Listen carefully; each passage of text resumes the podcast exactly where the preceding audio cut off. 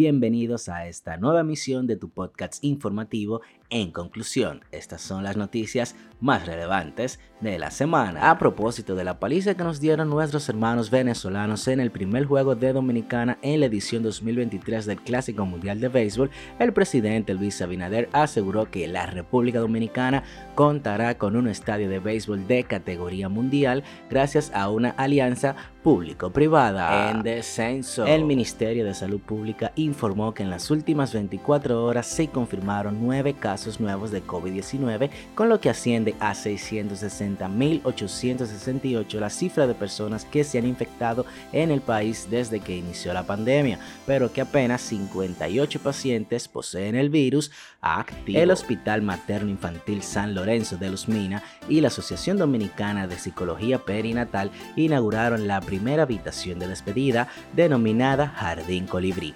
orientada al duelo con el objetivo de conceder un espacio íntimo y respetuoso a las familias que atraviesan un momento de dolor tras el fallecimiento de su bebé. Tu opinión cuenta. Es una plataforma por iniciativa del Senado de la República que pondrá a disposición de la ciudadanía con el objetivo de que las personas presenten sus propuestas acerca de cualquier proyecto de ley que estén trabajando los legisladores.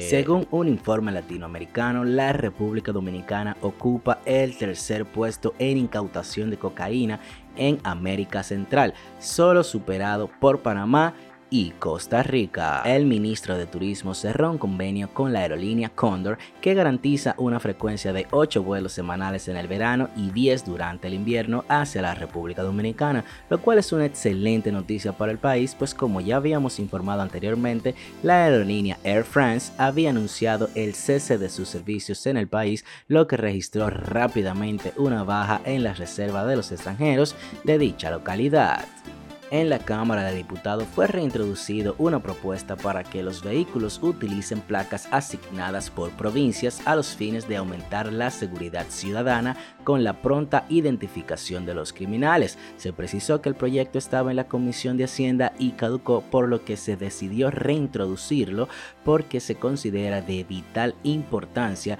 identificar a tiempo los autores de actos dolosos. Por otro lado, unos 12 diputados plantearon al Pleno del Congreso construir un ferrocarril de pasajeros y cargas que enlace la capital con la región del este. La iniciativa busca garantizar la rapidez, la seguridad y disminuir los costos de transportes de productos. A propósito de la sequía que afecta al país, la ONAMED advirtió que se podría extender hasta mayo debido a un déficit que sobrepasa los 70 millones de galones de agua diarias. Sin embargo, un reconocido meteorólogo aseguró que dicha advertencia se hizo de manera tardía, ya que se debió avisar desde el año pasado que habrían disminuciones considerables considerables de las precipitaciones. Según el vocero de la Policía Nacional, Pese a que es muy pronto para establecer estadísticas, este indicó que en algunas regiones del país la criminalidad ha bajado hasta en un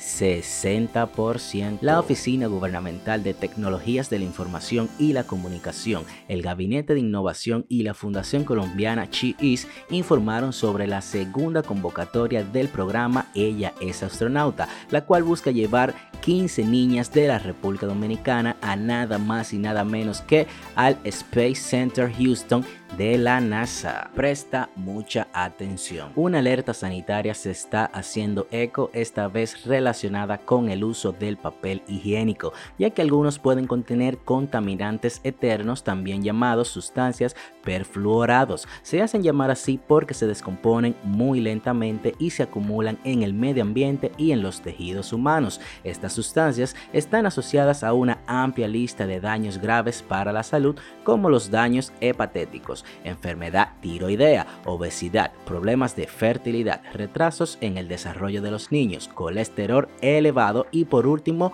cáncer. Los países de la Unión Europea han restringido ciertos tipos y usos de esta sustancia. Sin embargo, muchos productos que solemos usar de manera común pueden contar con este tipo de sustancias, como por ejemplo los sartenes antiadherentes, envases alimentarios de papel y cartón e incluso el agua corriente. Hasta aquí esta emisión informativa será hasta el próximo domingo a las 10 de la noche. Esto fue En Conclusión, tu podcast informativo.